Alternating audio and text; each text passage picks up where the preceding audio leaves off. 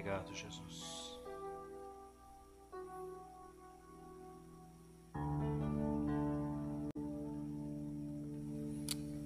Sim, Espírito Santo, tu és bem-vindo neste lugar. Nós entregamos a Ti nosso coração, nós entregamos a Ti o nosso desejo, para que o Senhor venha e inunde nosso ser, inunde nossa vida. Muito mais do que um acessório, nós precisamos do Senhor para a transformação completa e para a salvação eterna das nossas almas. Nós não precisamos do Senhor apenas para nos ajudar a passar por este mundo, a nos trazer riqueza, saúde, uma boa família. Nós precisamos do Senhor, porque sem o Senhor nós pereceremos eternamente. Então vem, Espírito Santo. Transforma o que o Senhor tiver que transformar. Eu oro agora por cada um dos meus irmãos e irmãs que estão nas suas casas.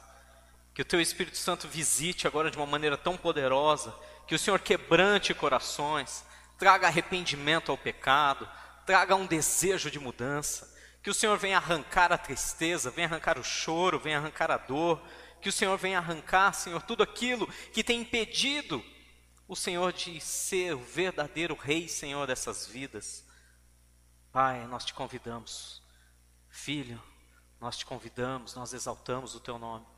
Espírito Santo de Deus, tu és bem-vindo aqui.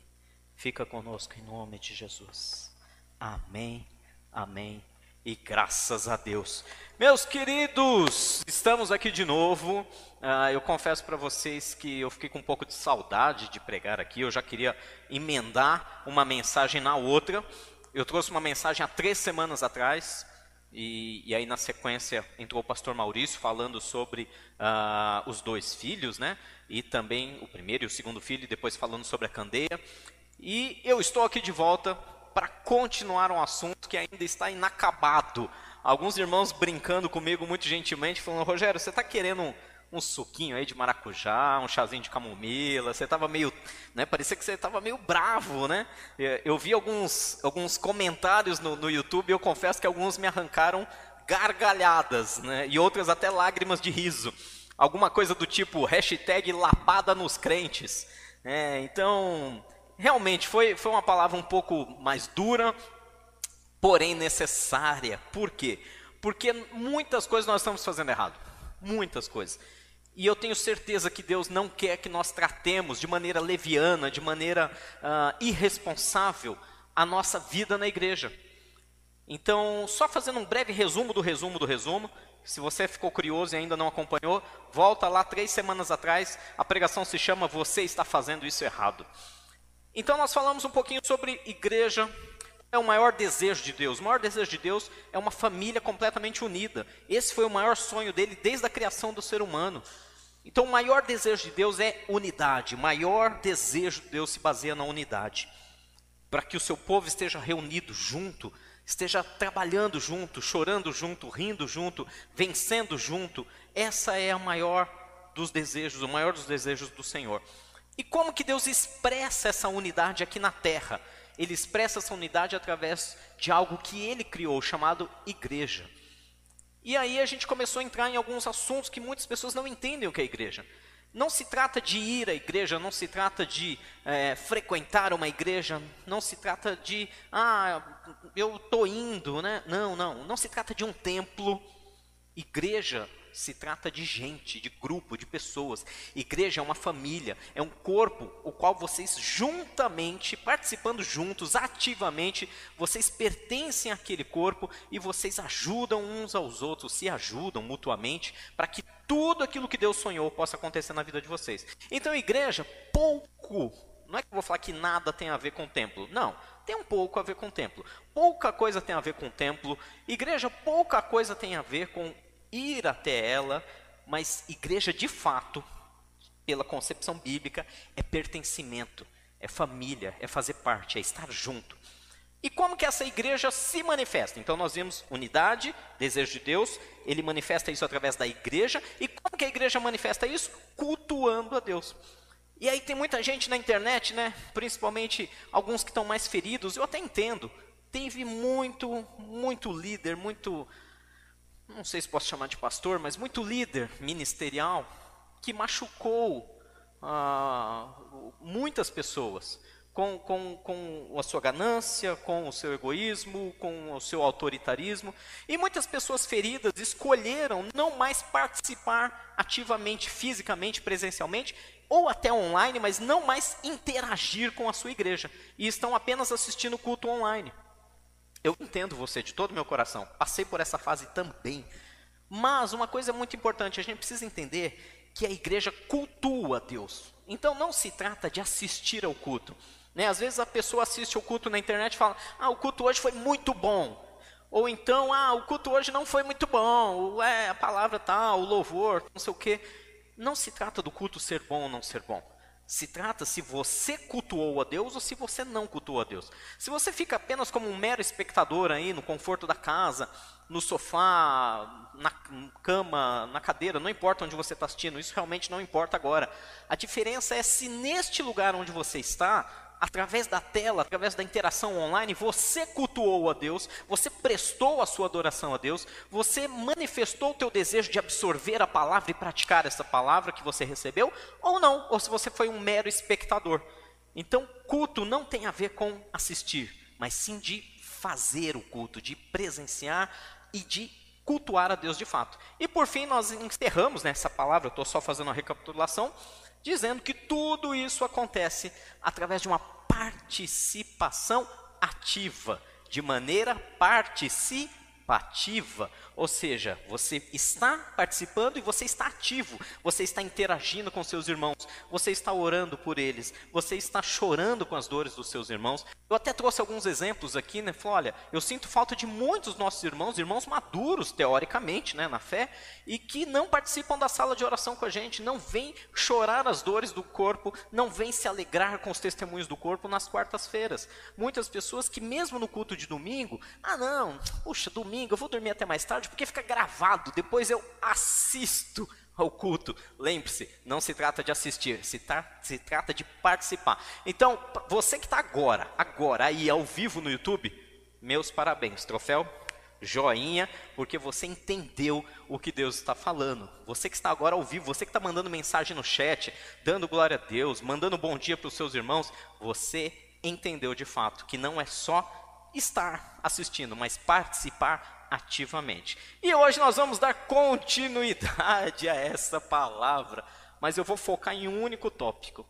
Eu vou focar que você continua fazendo isso errado apenas quando o assunto é igreja. Rogério, por que, que você vai falar isso? Primeiro, porque Deus mandou.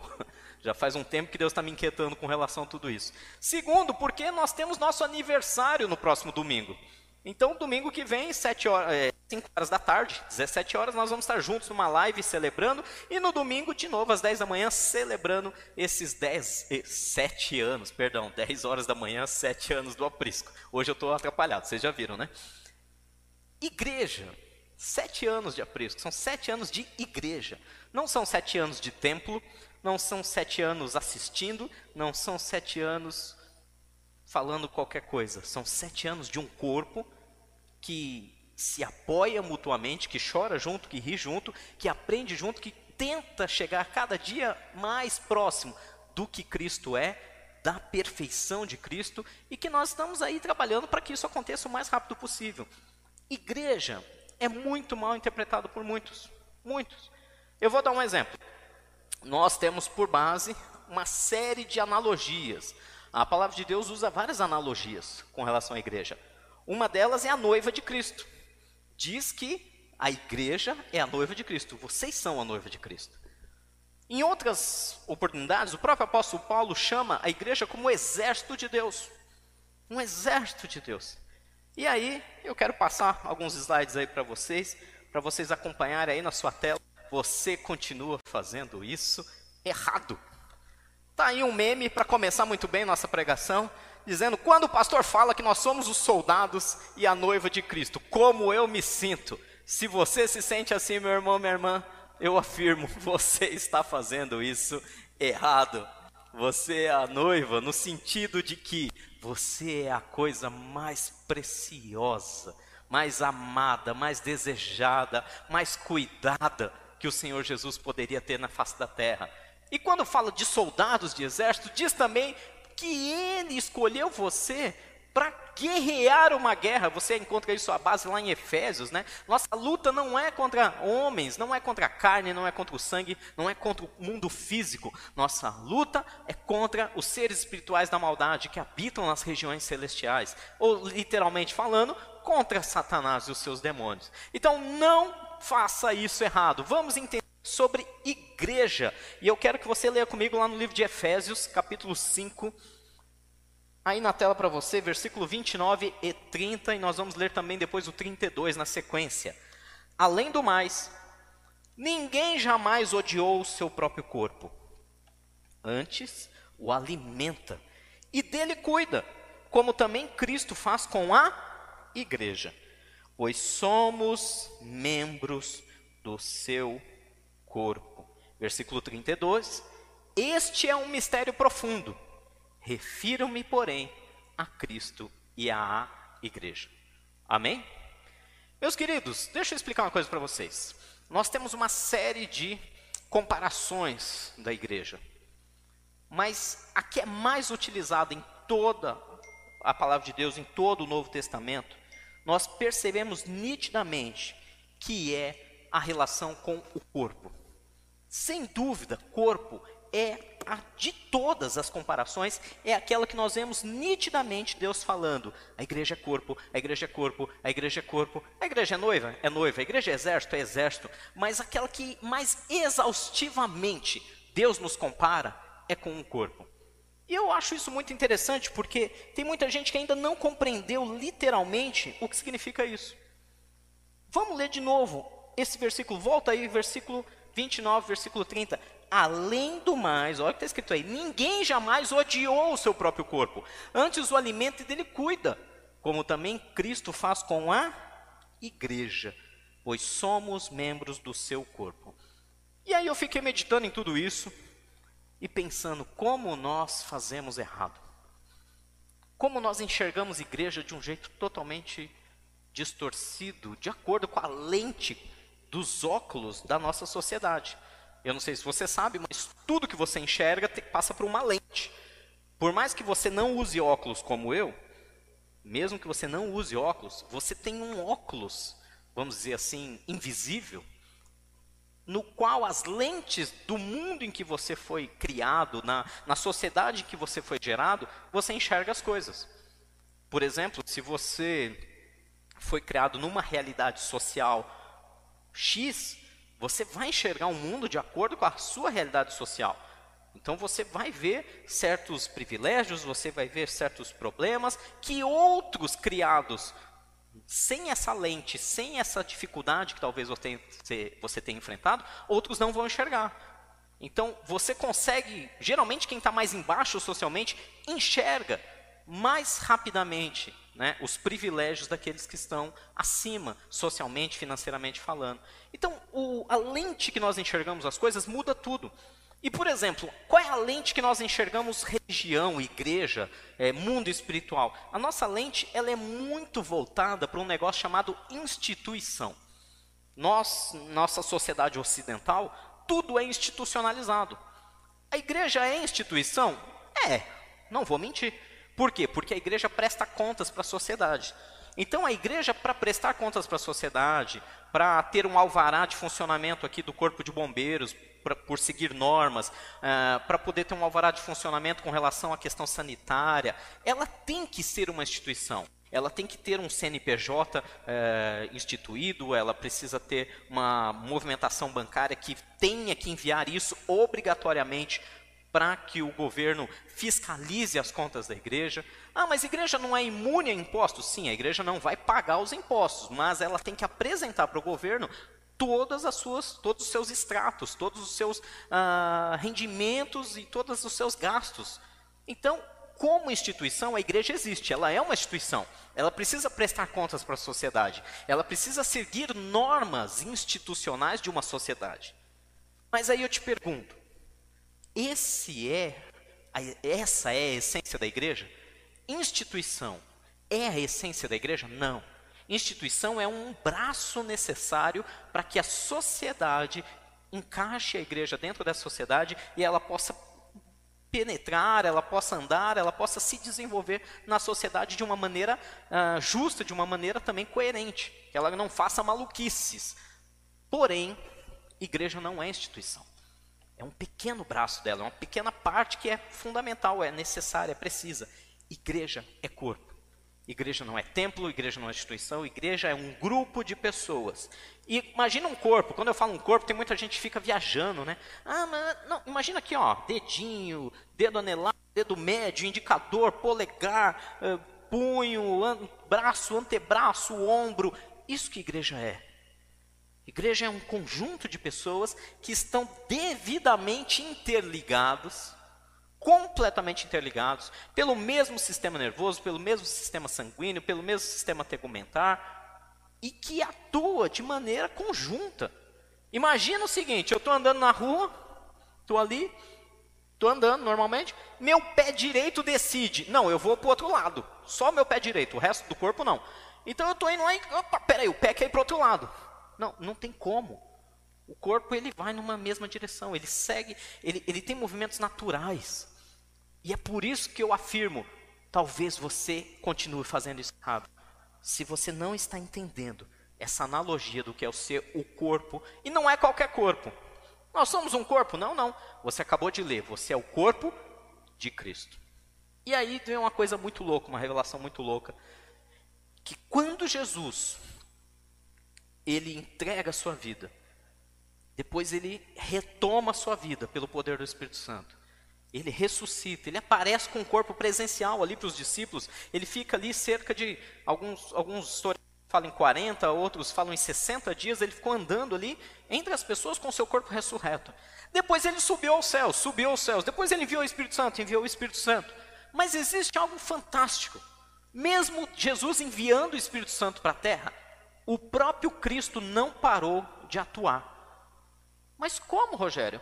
Onde está Cristo presencialmente, fisicamente falando, com o corpo ressurreto? Segundo as Escrituras, o Cristo ressurreto está agora, nesse momento, sentado à direita de Deus Pai, lá na glória, lá no céu. Fisicamente falando. Mas ele continua operando aqui na terra, com o seu corpo físico. Ah, Rogério, você está de brincadeira. Peraí, como? Porque o corpo físico de Jesus não é mais aquele que ele ressuscitou apenas. Ele declarou poder e autoridade sobre o seu corpo chamado igreja. Eu e você, nós somos o corpo de Cristo aqui na terra, o que a Bíblia fala tantas e tantas vezes, mas nós temos dificuldade de compreender isso. Dá uma olhada nessa, nessa ilustração. Joga aí na tela, por gentileza. Olha isso. Igreja.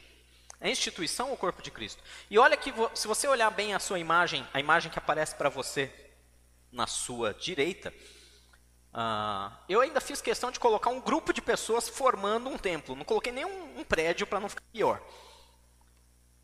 Um grupo de pessoas formando um templo, formando um prédio, muitas vezes está muito mais para uma instituição. E não é isso que nós somos. Não é isso que nós formamos. Não é isso que nós deveríamos formar, mas nós trazemos isso da nossa herança. Rogério, de onde a gente traz isso? Não sei. Talvez seus pais já eram crentes, talvez seu pai era um pastor ou avô, e, e, e você acabou se acostumando com toda a parte eclesiológica. A eclesiologia, o estudo do comportamento da instituição igreja. Talvez você veio de uma religião católica e, e, e tanto valor é dado ao templo, tanto valor é dado à construção, que você trouxe isso para a tua cultura e você acha que igreja é, é, é o templo. Mas igreja é um corpo. À sua esquerda você vê um grupo de pessoas formando o corpo do próprio Cristo. E é isso que nós somos. Seja um dedinho, seja um olho, seja um ouvido, seja uma mão, um braço, uma perna, um joelho, um ligamento. Você pode ser só uma hemácia, meu querido. Uma simples hemácia levando oxigênio e trazendo gás carbônico de volta. Mas você é corpo de Cristo. E onde eu quero chegar com isso? Eu quero chegar com isso, você já me entendeu que você pode estar fazendo isso errado, e eu afirmo que a grande maioria de nós está fazendo isso errado.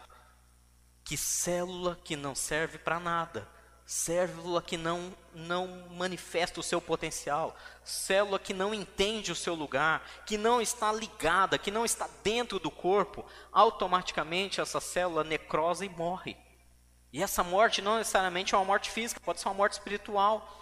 Muitos irmãos na fé, e eu não falo só aqui do aprisco, eu falo agora em tempos de pandemia. Muitos irmãos da fé, independente da igreja que forem, eles estão funcionando como um membro amputado como uma mão que foi cortada do corpo e jogada de lado, porque elas ficam ali. Eu acho que a melhor analogia em termos de analogia é o olho. Tem um monte de irmão que só é olho fora do corpo. Eu arranquei o olho e coloquei ali para assistir no YouTube. Agora eu só assisto a igreja. Eu fico só vendo o que a igreja faz. Sabe o que acontece quando eu arranco um olho? Que talvez seja eu e você esse olho, arrancado, extirpado, fora do corpo, desconectado do corpo, não sabe o que o corpo está sentindo, não sabe o que o corpo está pensando, não sabe para onde o corpo está indo. Esse olho que pode ser eu e você, quando é arrancado e colocado apenas para observar, ele só vê críticas, ele só vê coisa errada, ele só vê aquilo que ele quer ver. E sabe o que é o pior? Qualquer órgão, quando eu arranco do corpo e deixo fora do corpo por alguns dias, não precisa ser nem uns dias, né? Todo mundo sabe, biologia básica, se eu arrancar o olho e deixar fora, morreu. Acabou. Se eu não colocar no gelo e não tentar fazer um implante rápido, eu perdi o dedinho. Tô lá, é, um acidente, decepei meu dedo. O que, que eu faço? Rapidinho, coloco no gelo e corro para o hospital. Estanco, corro para o hospital para tentar, tentar reimplantar esse dedo. Tentar fazer uma cirurgia de reimplante. Porque qualquer órgão fora do corpo, sem receber oxigênio, ele morre. Ele morre, espiritualmente ele morre.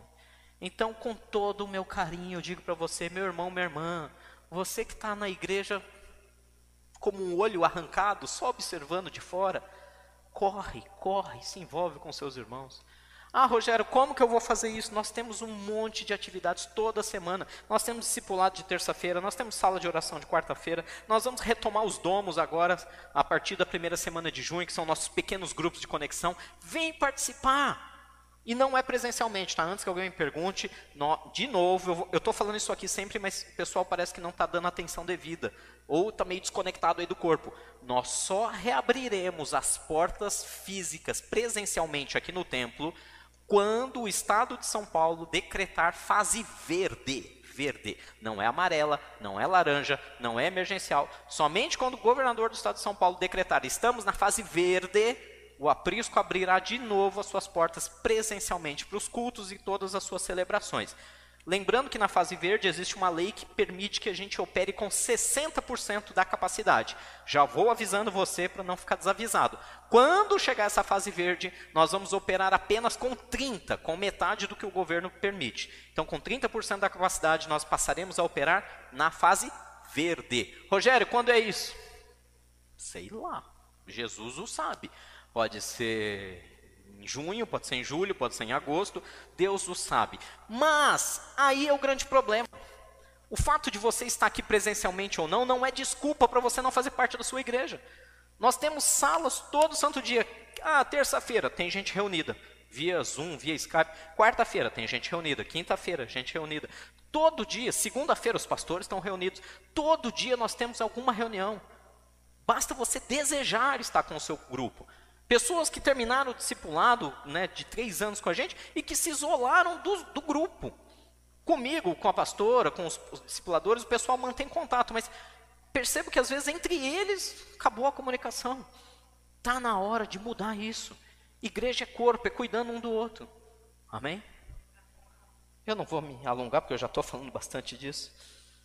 Coloquei uma frase aí para você, para você entender exatamente isso essa revelação que mesmo que Cristo tenha subido aos céus com seu corpo ressurreto, ele deixou um corpo. Imagina um, é, é, é para você que curte tecnologia e avança na ciência, imagina um clone. É como se Jesus clonasse, pegasse o seu DNA, o seu corpo físico e falou: vou fazer mais um corpo físico.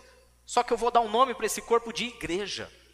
Então Jesus continua agindo aqui na terra. Jesus continua. A diferença é que agora ele quer agir como? Através de mim e de você. Essa é a única diferença. Gente, pensa comigo, pensa comigo, não precisa muito. O que Jesus fazia quando esteve aqui presencialmente na terra? Quais eram as obras de Jesus? Quais eram? Jesus curava? Curava. Jesus expulsava demônios? Expulsava demônios, libertava pessoas. Uh, Jesus amou, amou, amou tanto que ele deu a própria vida. Jesus, sim, Jesus se humilhou, sim, Jesus se humilhou. Uh, Jesus se submeteu à, à, à vontade alheia, sim, ele tinha todo o poder do céu e da terra. E mesmo assim ele submeteu e se entregou como ovelha muda ao matadouro. Então tudo isso Jesus fez. E o que o corpo de Cristo que ele clonou, entre aspas, e designou aqui para a terra, deveria estar fazendo? As mesmas coisas. Alimentando os famintos, aquecendo aqueles que têm frio, se compadecendo dos refugiados, orando pela paz em Israel. Vocês viram o que aconteceu essa semana? Ah, Rogério, Jesus está voltando. Jesus está voltando faz tempo, não é por isso que Jesus está voltando. Oh, mas esse caminho deve ser longo, hein? Que Jesus nunca chega. Jesus tem um tempo certo. Se você estudar Mateus 24 com calma, vai ler Mateus 24, em vez de ficar fazendo pergunta via internet. É falta de leitura da Bíblia. Se você ler e estudar Mateus 24 paralelo com o livro de Daniel, em paralelo com o livro de Apocalipse, você vai entender que Jesus, tudo isso, ele já disse que ia acontecer. Ouvireis falar de guerras, de rumores de guerra, você vai ver pestes, vai ver fomes, vai ver violência. Ele diz que o amor de quase todos vai se esfriar. Por aumentar a iniquidade, o amor de quase todos vai se esfriar. Nós já estamos vivendo isso, gente. E aí ele fala: e aí, isso é o fim? Não, não, não. Tudo isso que eu estou falando é o começo do fim. É o princípio das dores, é o princípio do fim. Isso que nós temos vivido, esse isolacionismo, esse egoísmo, esse pensar em primeiro em mim, até, até pessoas que deveriam estar no corpo de Cristo, mas que pensam primeiro nelas do que na vontade de Deus, tudo isso é cumprimento das Escrituras, isso é o princípio do fim. Aí ele termina, e este evangelho, este evangelho, essa palavra de salvação, será pregada em todos os cantos da terra. E então virá o fim. Ou seja, falta muito pouco. Quer saber se Jesus está voltando ou não? Entra nos sites missionários, os sites de agências missionárias, e acompanha lá. Eles têm um mapa mundial onde está faltando pregar o evangelho. Quando todos tiveram a oportunidade de ouvir o evangelho, quando cada tribo, cada povo, cada língua, cada nação, quando o evangelho chegar a todos os ouvidos, aí virá o fim. E se você olhar um mapa aí de qualquer agência missionária, você vai ver que está faltando só isso aqui, para que todos tenham acesso ao evangelho. Então, ah, então é, Jesus está voltando. Não, ainda tem que reconstruir o templo de Israel. Tem muita coisa para acontecer. Mas isso pode acontecer, ó, em um ano. Pode acontecer em dois anos, pode acontecer em dez anos. Ninguém sabe. Está às portas. Mas ainda não é o fim, tá? Então, se você pergunta, Jesus vai voltar amanhã? Pode até ser que volte, mas pelo que está nas escrituras, provavelmente não. Vai levar alguns poucos, alguns poucos anos. Mas o mesmo Jesus que fala isso em Mateus 24, ele continua dizendo: porém, porém, ninguém sabe o dia nem a hora, nem eu sei. Jesus fala isso, nem eu sei. Só o Pai que está nos céus. Ele só compara você observar que as nuvens ficaram pretas, você sabe que vai chover.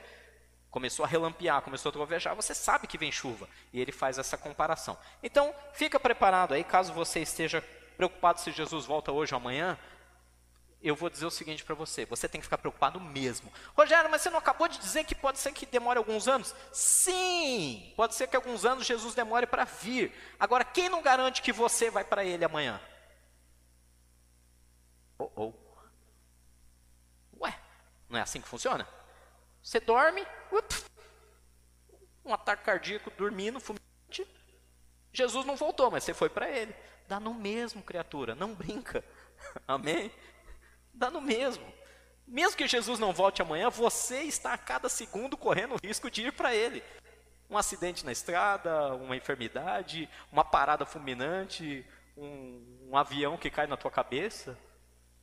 Tudo pode acontecer. Você já viu. Tem, tem.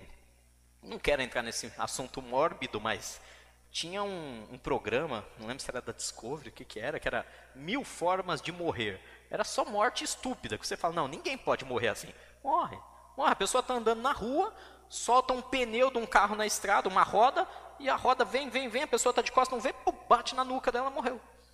É uma maneira absurda, mas acontece. E aconteceu várias vezes aí, por isso que tinha esse programa trazendo mortes reais, absurdas, de quando chega a tua hora, chega a tua hora. Bom, você me entendeu, né? Jesus não precisa voltar, você pode ir para ele agora, assistindo esse culto. Então, conserte tua vida enquanto é tempo, amém? O corpo dele está agindo na terra, e o corpo dele sou eu e você se é que você está ligado no corpo, se é que a tua célula está recebendo o alimento desse corpo, se é que você está indo na mesma direção desse corpo, tá bom? Não é um olho arrancado. Vamos lá em Colossenses capítulo 1, versículo 13. Colossenses 1, 13 diz assim: Pois ele, ele Jesus, ou perdão, ele Deus, nos resgatou do domínio das trevas e nos transportou para o reino do seu Filho amado, em quem temos a redenção, a saber, o perdão dos pecados.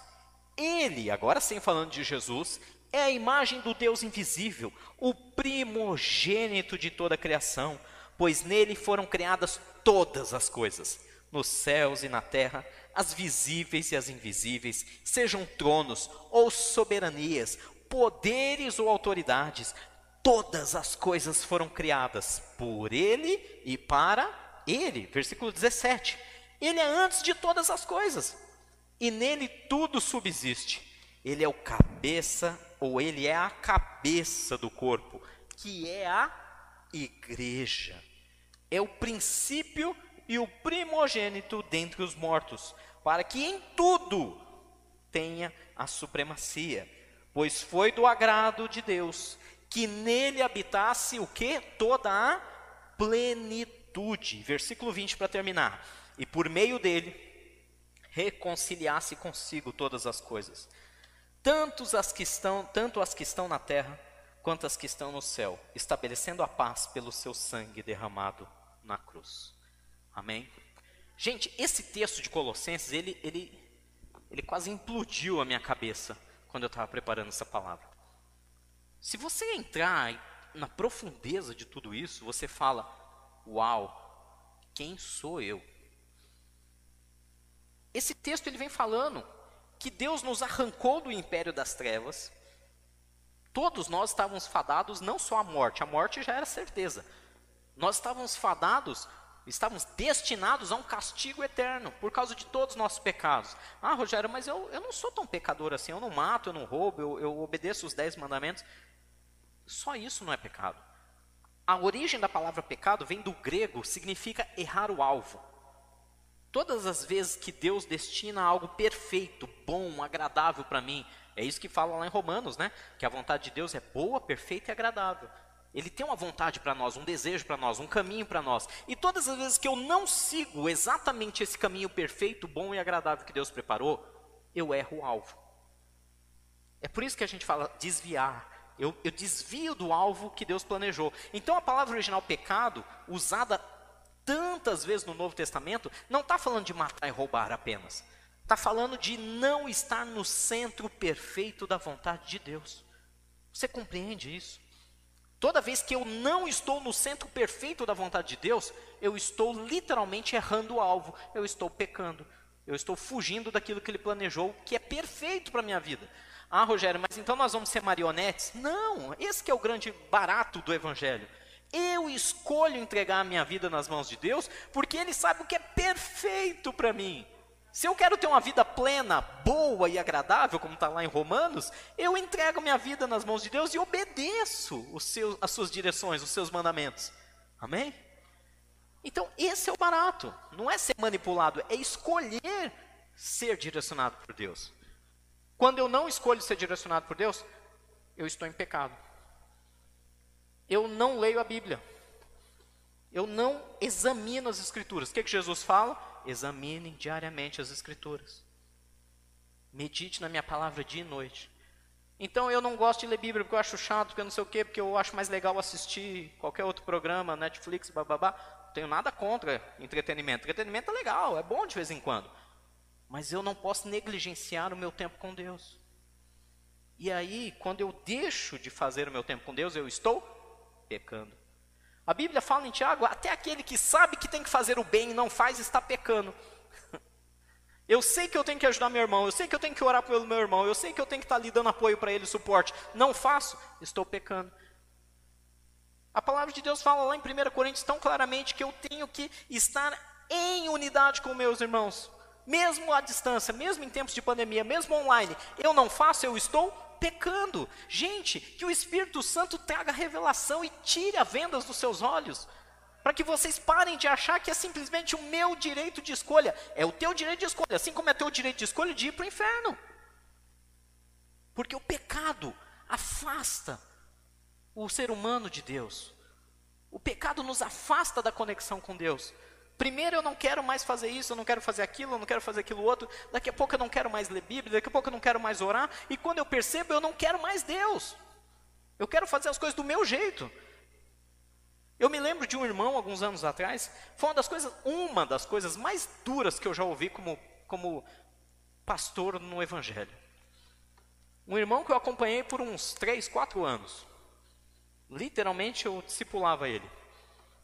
E um dia ele virou para mim com toda a certeza que ele tinha no coração e ele falou: Rogério, para mim não dá mais. E eu falei: Por quê? Ele falou: Eu tenho uma meta.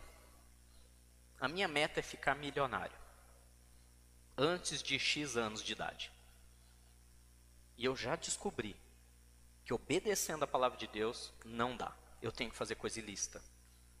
Então hoje, eu estou abrindo o coração para você e estou te pedindo, não me procure mais, porque eu estou deixando a igreja, estou deixando o evangelho, estou deixando Jesus, porque eu vou ficar milionário. E não dá para fazer isso de maneira lista, não dá. Concorrendo lealmente, sem fazer trambicagem, não tem como.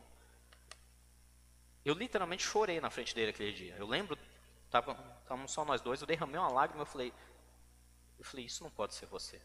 Ele falou: É a minha escolha, eu estou consciente, estou determinado, não estou possuído por Satanás, é a minha escolha humana, é a minha decisão. Eu perdi contato com ele, soube, por terceiros que realmente, alguns anos depois, ele alcançou o objetivo dele. Assim como uma série de processos de todas as formas que você puder imaginar, porque ele usou dos meios todos os meios possíveis para chegar no objetivo dele. Onde eu quero chegar com isso? Você tem direito de escolha. Você quer ser milionário e abandonar Jesus? Seja. A escolha é sua. Mas toda escolha tem uma consequência, todo plantio tem uma colheita. Você quer trair a sua esposa, a confiança da sua família, para se relacionar sexualmente com pessoas mais jovens? Faça, a escolha é sua. Mas esteja consciente que existe uma colheita. Toda semeadura tem uma colheita. Você quer andar separado da sua igreja? Não, eu quero ficar só assistindo o que me convém via YouTube da igreja XYZ. Eu formo o meu conceito, eu não estou atuando no corpo da maneira que Deus quer. Eu não sei sequer as dores daqueles que estão ao meu redor. Eu não sei sequer os problemas que meus irmãos enfrentam. É uma escolha sua, faça. Mas esteja ciente que existe uma colheita para tudo isso. Não dá para viver o evangelho. Nós não podemos pegar nossa cultura, nossa lente da nossa sociedade atual, e a nossa sociedade atual, ela é completamente customizada. Sabe o que é customizada? Ela, você customiza tudo ao seu redor. Eu quero é, um carro de tal cor, eu quero uma casa assim, eu quero isso desse jeito, eu quero que as pessoas que se relacionam comigo pensem assim, assado, assado, caso contrário, eu bloqueio elas na internet. Ou seja, nós vivemos tempos de customização. Mas aprenda isso, meu irmão, minha irmã. A palavra de Deus, ela não aceita essa nossa cultura atual. Ela não pode ser customizada. Eu não posso selecionar o que eu quero e o que eu não quero. Ou eu vivo integralmente a palavra, ou eu abandono o evangelho e faço as coisas do meu jeito.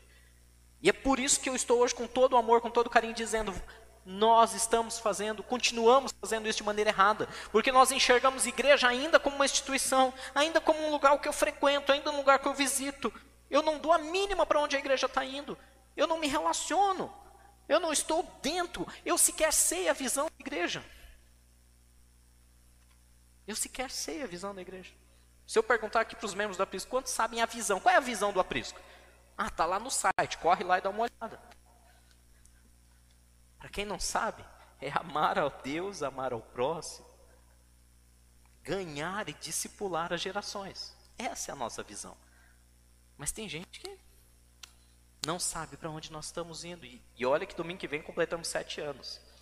Falo isso com todo carinho, para que a gente entenda o que é igreja. E não só o aprisco, mas a igreja de Jesus na terra. Nós temos que entender e fazer parte disso. Jesus, que nos arrancou das trevas, nos trouxe para o reino do seu amor, da sua maravilhosa luz. Aí Deus começa a dizer quem Ele é. Ele é o tudo, Ele é o princípio. Ele é a consumação de todas as coisas. Nele habita todo o poder, toda a glória. Vocês acabaram de ler comigo em Colossenses. Esse texto ele, ele faz borbulhar dentro de mim é, quando eu paro para pensar quem Jesus é. Quem Jesus é. Se você perdeu a, a, lista, vai lá depois. Nele foram criadas todas as coisas, os céus, a terra, tudo, tudo, coisas visíveis, coisas invisíveis, tronos, soberanias, poderes, tudo foi submetido ao reinado de Jesus. Jesus é o tudo. Ele já existia antes da criação.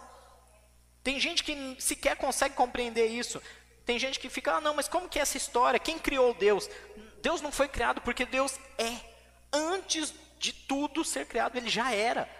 Ele é eterno, ele é a eternidade em si. E Jesus tem nele, nas mãos dele, todo esse poder, toda essa glória, e diz que ele é o cabeça, ou ele é a cabeça de um corpo. Ele, a cabeça, é quem controla os movimentos, ele, a cabeça, é quem manda todas as direções, ele, a cabeça, é quem expressa os seus sentimentos, porque está tudo aqui no, no cérebro. E se Jesus é de fato a cabeça da igreja, e nós somos de fato daqui para baixo, nós somos esse corpo formado aí por vários membros, nós temos que obedecer de fato e andar de acordo com o que a cabeça pensa. E se Jesus pensa em amar e nós pensamos em vingança, eu ainda de fato não estou conectado ao corpo. Eu acho que estou porque eu levantei minha mão e disse eu quero a Cristo. Eu acho que eu estou no corpo porque um dia eu, fui lá e me joguei dentro de águas e falei eu quero uma nova vida. Mas se diariamente eu não escolho seguir as ordens da cabeça que é Cristo, se diariamente eu não decido estar conectado a esse corpo, entendendo para onde esse corpo está funcionando, eu sou apenas na teoria. Nós ainda estamos fazendo isso errado. Muda a cabeça. Ou nós somos um corpo de fato, obedecendo às ordens de uma cabeça, e essa cabeça é Cristo, não é pastor nenhum, ou nós estamos completamente, completamente alienados, achando que nós estamos vivendo a igreja. Achando que nós estamos vivendo a igreja. E ele diz que nós somos esse corpo, amém? Volta só no versículo 19. Pois foi do agrado de Deus que nele habitasse toda a plenitude. Eu vou deixar você um pouco surpreso agora, porque eu fiquei bastante surpreso. Deus se agradou, Deus ficou feliz em fazer que em Cristo habitasse a plenitude. O que é plenitude? Você sabe o que é plenitude? Tem uma definição aí, de acordo com o dicionário. Acompanhe aí na tela. Plenitude é um substantivo feminino, né, em português, que é um estado do que é inteiro completo. Significa totalidade, integridade. E eu acho isso tão fascinante, porque Deus fez com que em Jesus, em Jesus, habitasse toda a plenitude. Jesus ele é pleno, ele é completo, ele é, ele é total. Ou seja, Jesus não tem falta de nada. Em Jesus está todo o amor que você precisa, em Jesus está toda a graça que você precisa, em Jesus está toda a força que você precisa, em Jesus está toda a convicção que você precisa, em Jesus está toda a fé que você precisa, porque nele habita toda a plenitude. Tudo, absolutamente tudo. O que você pensar, em Jesus tem. Parece propaganda daquele posto de gasolina, né? Ah, é. Lá tem. No posto tal tem. Em Jesus, Jesus é muito além disso. Paz, salvação, alegria, glória transformação. Tudo habita em Jesus.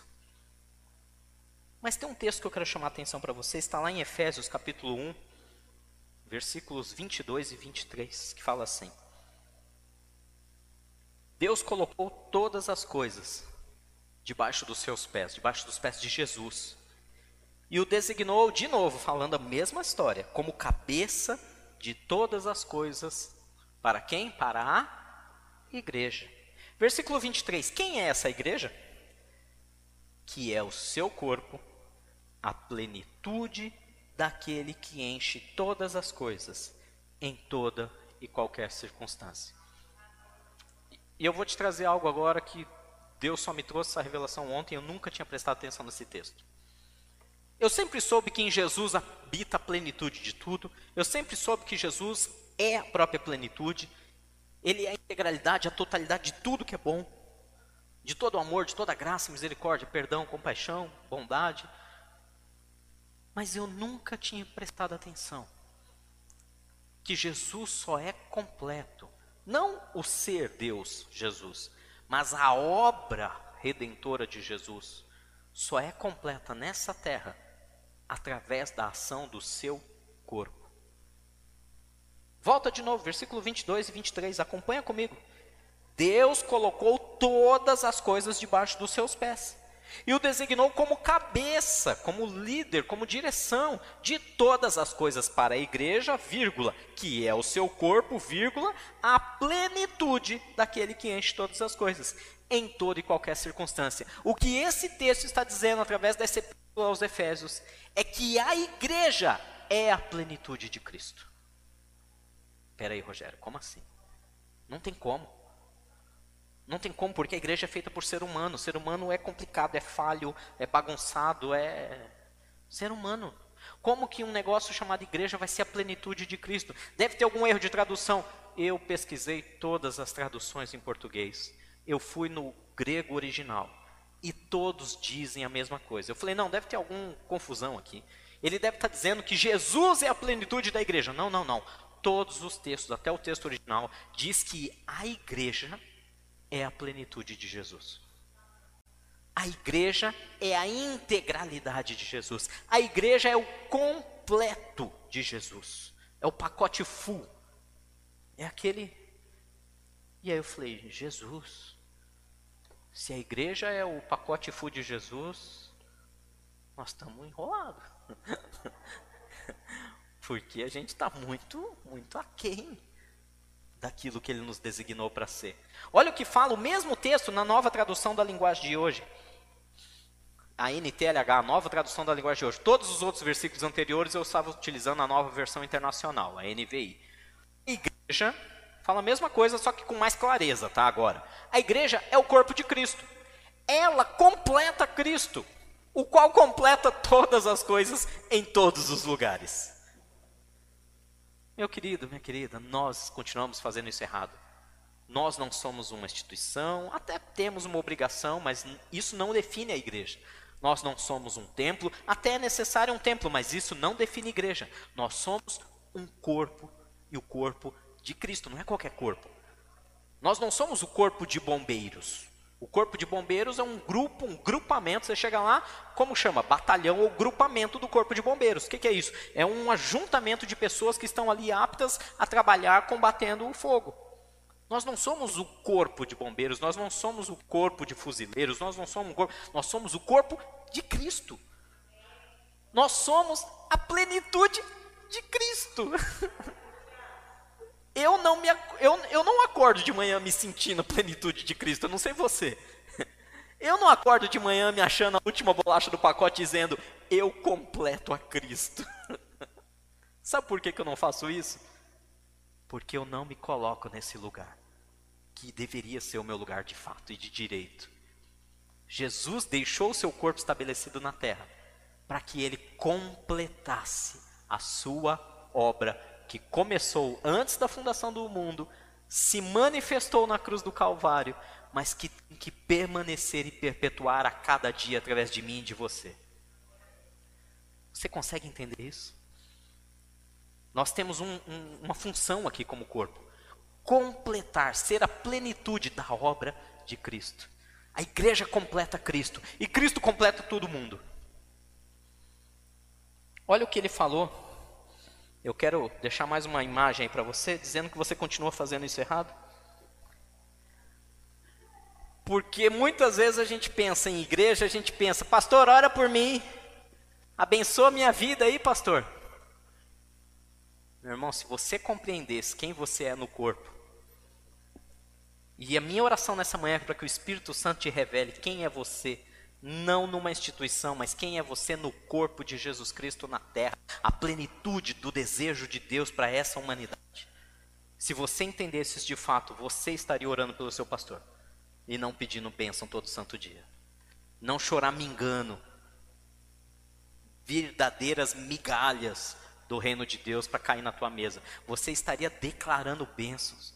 Olha que a, a, palavra de Deus diz que Deus já nos abençoou com toda sorte de bênçãos nas regiões celestiais. Você já foi mais do que abençoado por Jesus e hoje eu trago uma revelação fresca para você que você é a plenitude de Cristo. Você é o complemento da obra de Cristo. Por mais inferior, por mais irracional que isso pareça na nossa cabeça, por mais que nós sejamos falhos e pecadores, Jesus escolheu eu e você para completarmos a obra que ele começou. Nós somos a plenitude de Cristo, se nós formos igreja de fato.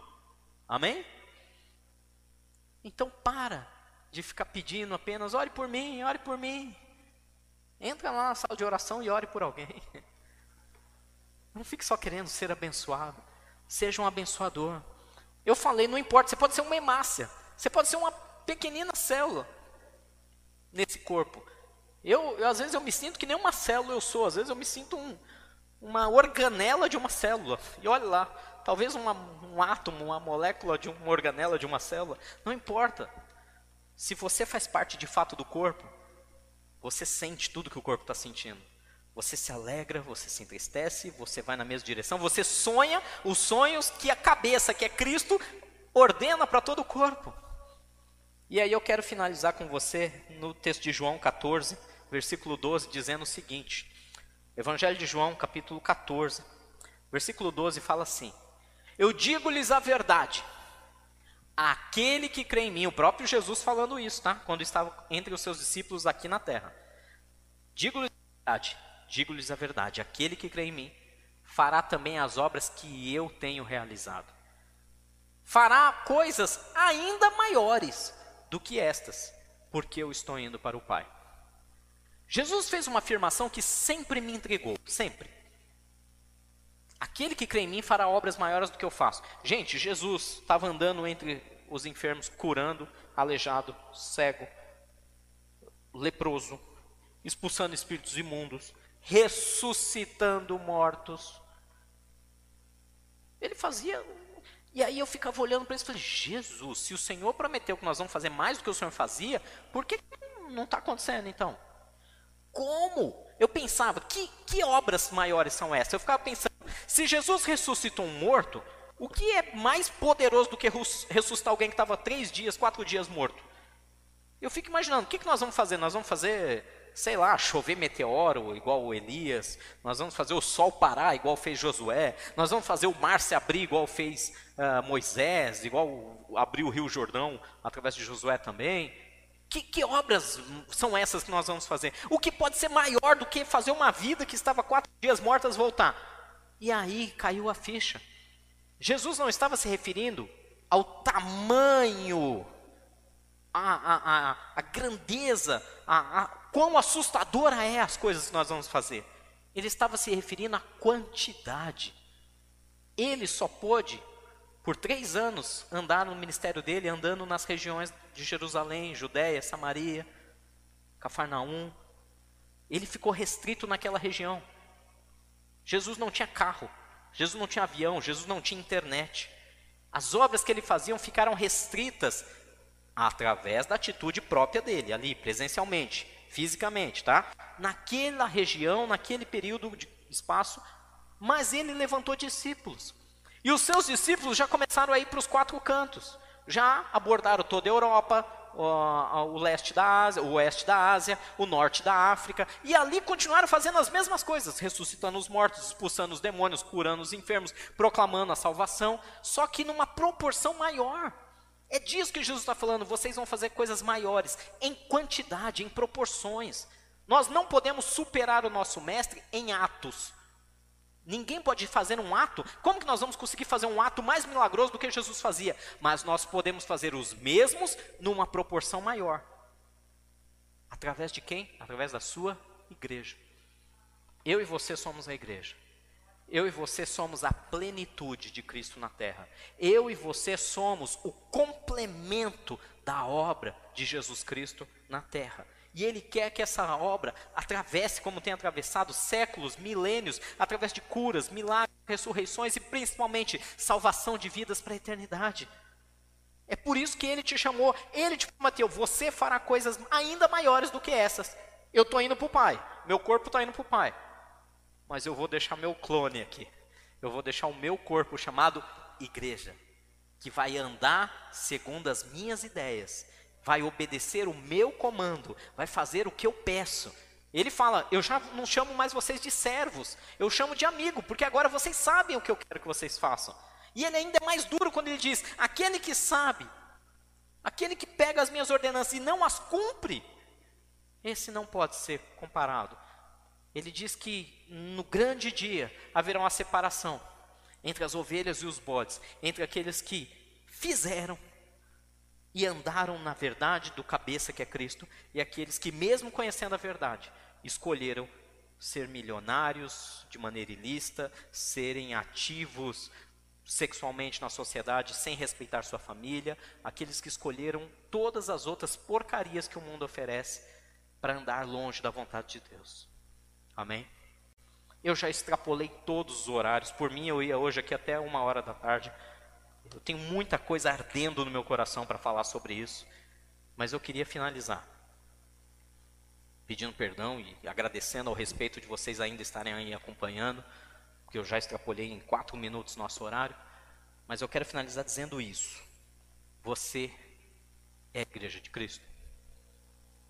Se você é igreja, você não é uma instituição, você não é um, um membro, um membro de ficha, um membro cartorial.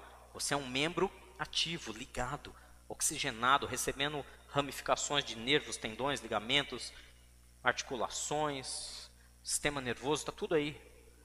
Se você é de fato um membro, caminhe debaixo da direção de Deus.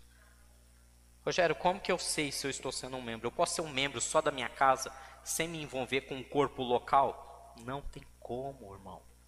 Meu irmão, minha irmã, não estou falando isso, não estou procurando membros para o aprisco. Você pode ficar, você pode trabalhar com qualquer outro corpo local, qualquer outra igreja, seja ela qual for, presbiteriana, batista, assembleia, você escolhe. Igreja está aí. Já que está na moda customização, eu não gosto muito disso, mas você tem, se tem alguma customização que você pode fazer, é escolher a igreja a qual você participa. Participa, não frequenta, não visita, participa. Você tem que ser ativo nesse corpo. Você tem que saber as dores dos seus irmãos, você tem que saber as alegrias dos seus irmãos, você tem que apoiar os seus irmãos, você tem que trabalhar junto com os seus irmãos para alcançar qual objetivo? Aquilo que Jesus, o cabeça da igreja, está determinando, que cada um de nós façamos obras maiores do que ele fez. Amém? Vem fazer parte de um corpo seja ele qual for o corpo local, não tem como ser cristão só pela internet. Não tem como ser cristão. Quando eu falo só pela internet, é sem estar envolvido. Hoje você até pode participar de Zoom, WhatsApp, grupo do Telegram, e estar tá ali ativo com a tua igreja, que é o que nós estamos fazendo aqui. Mas, lembre-se, quando essa pandemia acabar, não fique apenas no sofá. Seja corpo, não seja um olho estirpado, apenas observando e perdendo a sua vida. Amém? Vamos orar. Pai, nós queremos te agradecer nessa manhã por tudo que o Senhor tem feito entre nós. Eu quero te agradecer por esses sete anos que nós vamos comemorar essa semana de aprisco. E o aprisco é apenas um pequenino corpo local, que faz parte de um corpo muito maior que se chama a Igreja de Jesus Cristo que está espalhada pelos quatro cantos dessa terra. Eu oro pelos meus irmãos e irmãs do aprisco e todos aqueles nossos irmãos, irmãs e amigos que têm nos acompanhado de alguma maneira pela internet. Que o teu Espírito Santo faça essa revelação arder em seus corações.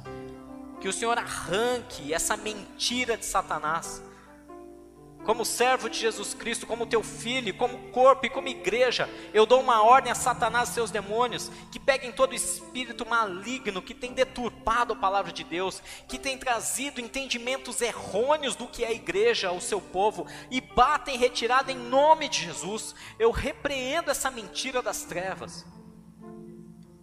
E eu clamo que o teu Espírito Santo, Senhor, venha agora com bondade, com graça e traga essa revelação fresca de maneira que essa semente caia nos corações e frutifique a 30, a 60 e a 100 por um, que essa verdade se espalhe pelos quatro cantos da terra, que o Senhor restaure a sua igreja, a sua verdadeira noiva, a sua paixão, o seu verdadeiro exército, mas acima de tudo, a sua igreja que é o seu corpo, que é a plenitude, o complemento da tua obra aqui nessa terra.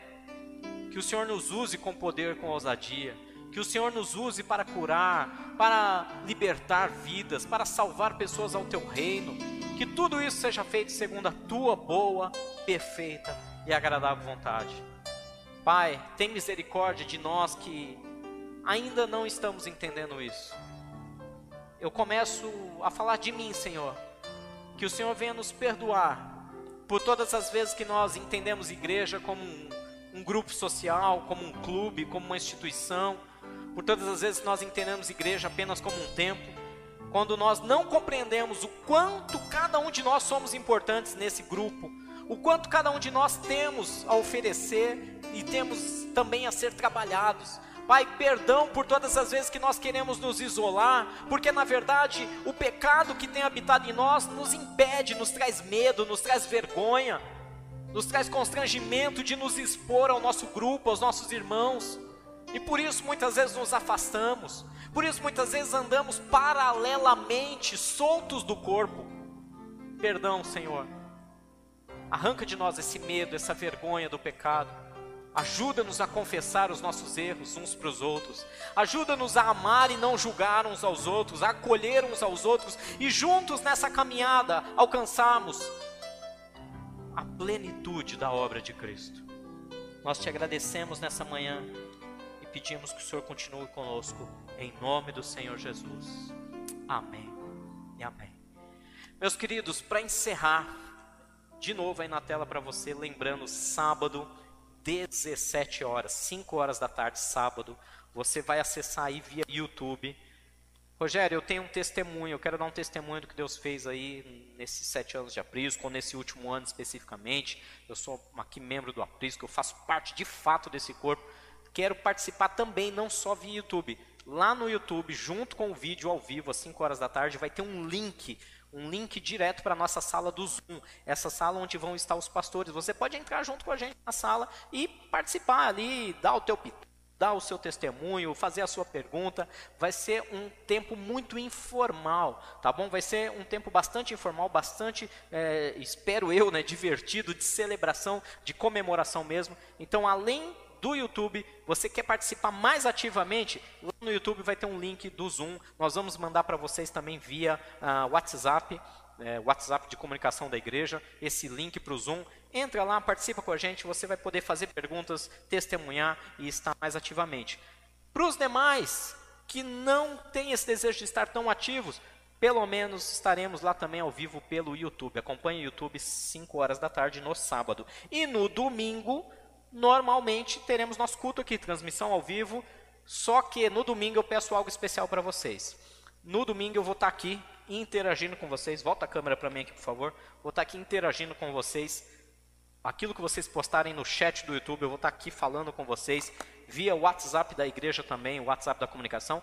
E eu peço de todo o meu coração, não podemos estar juntos, faz o seu bolinho na sua casa faz o seu bolinho, pode ser bolinho de caneca, o que for, faz um bolinho pequenininho, põe uma velinha e juntos, manda para mim o vídeo, manda para mim a foto aqui ao vivo, você vai mandando, eu vou comunicando para o pessoal aqui, nós vamos divulgando aqui também, vamos celebrar juntos no domingo, sete anos do aprisco, essa pequenina parte do corpo de Cristo na terra, a plenitude de Deus, amém?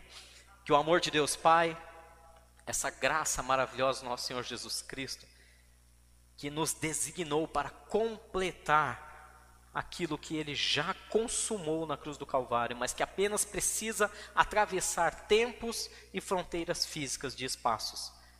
E que o, a graça e a unção do Espírito Santo que nos capacita e nos traz essa revelação esteja sobre a sua vida, sua casa, sua família, seu trabalho, seus negócios, seus ganhos, sua saúde, seja ela física, emocional espiritual, esteja sobre os dons e ministérios e talentos que Deus tem derramado na sua mão, desde agora e para sempre.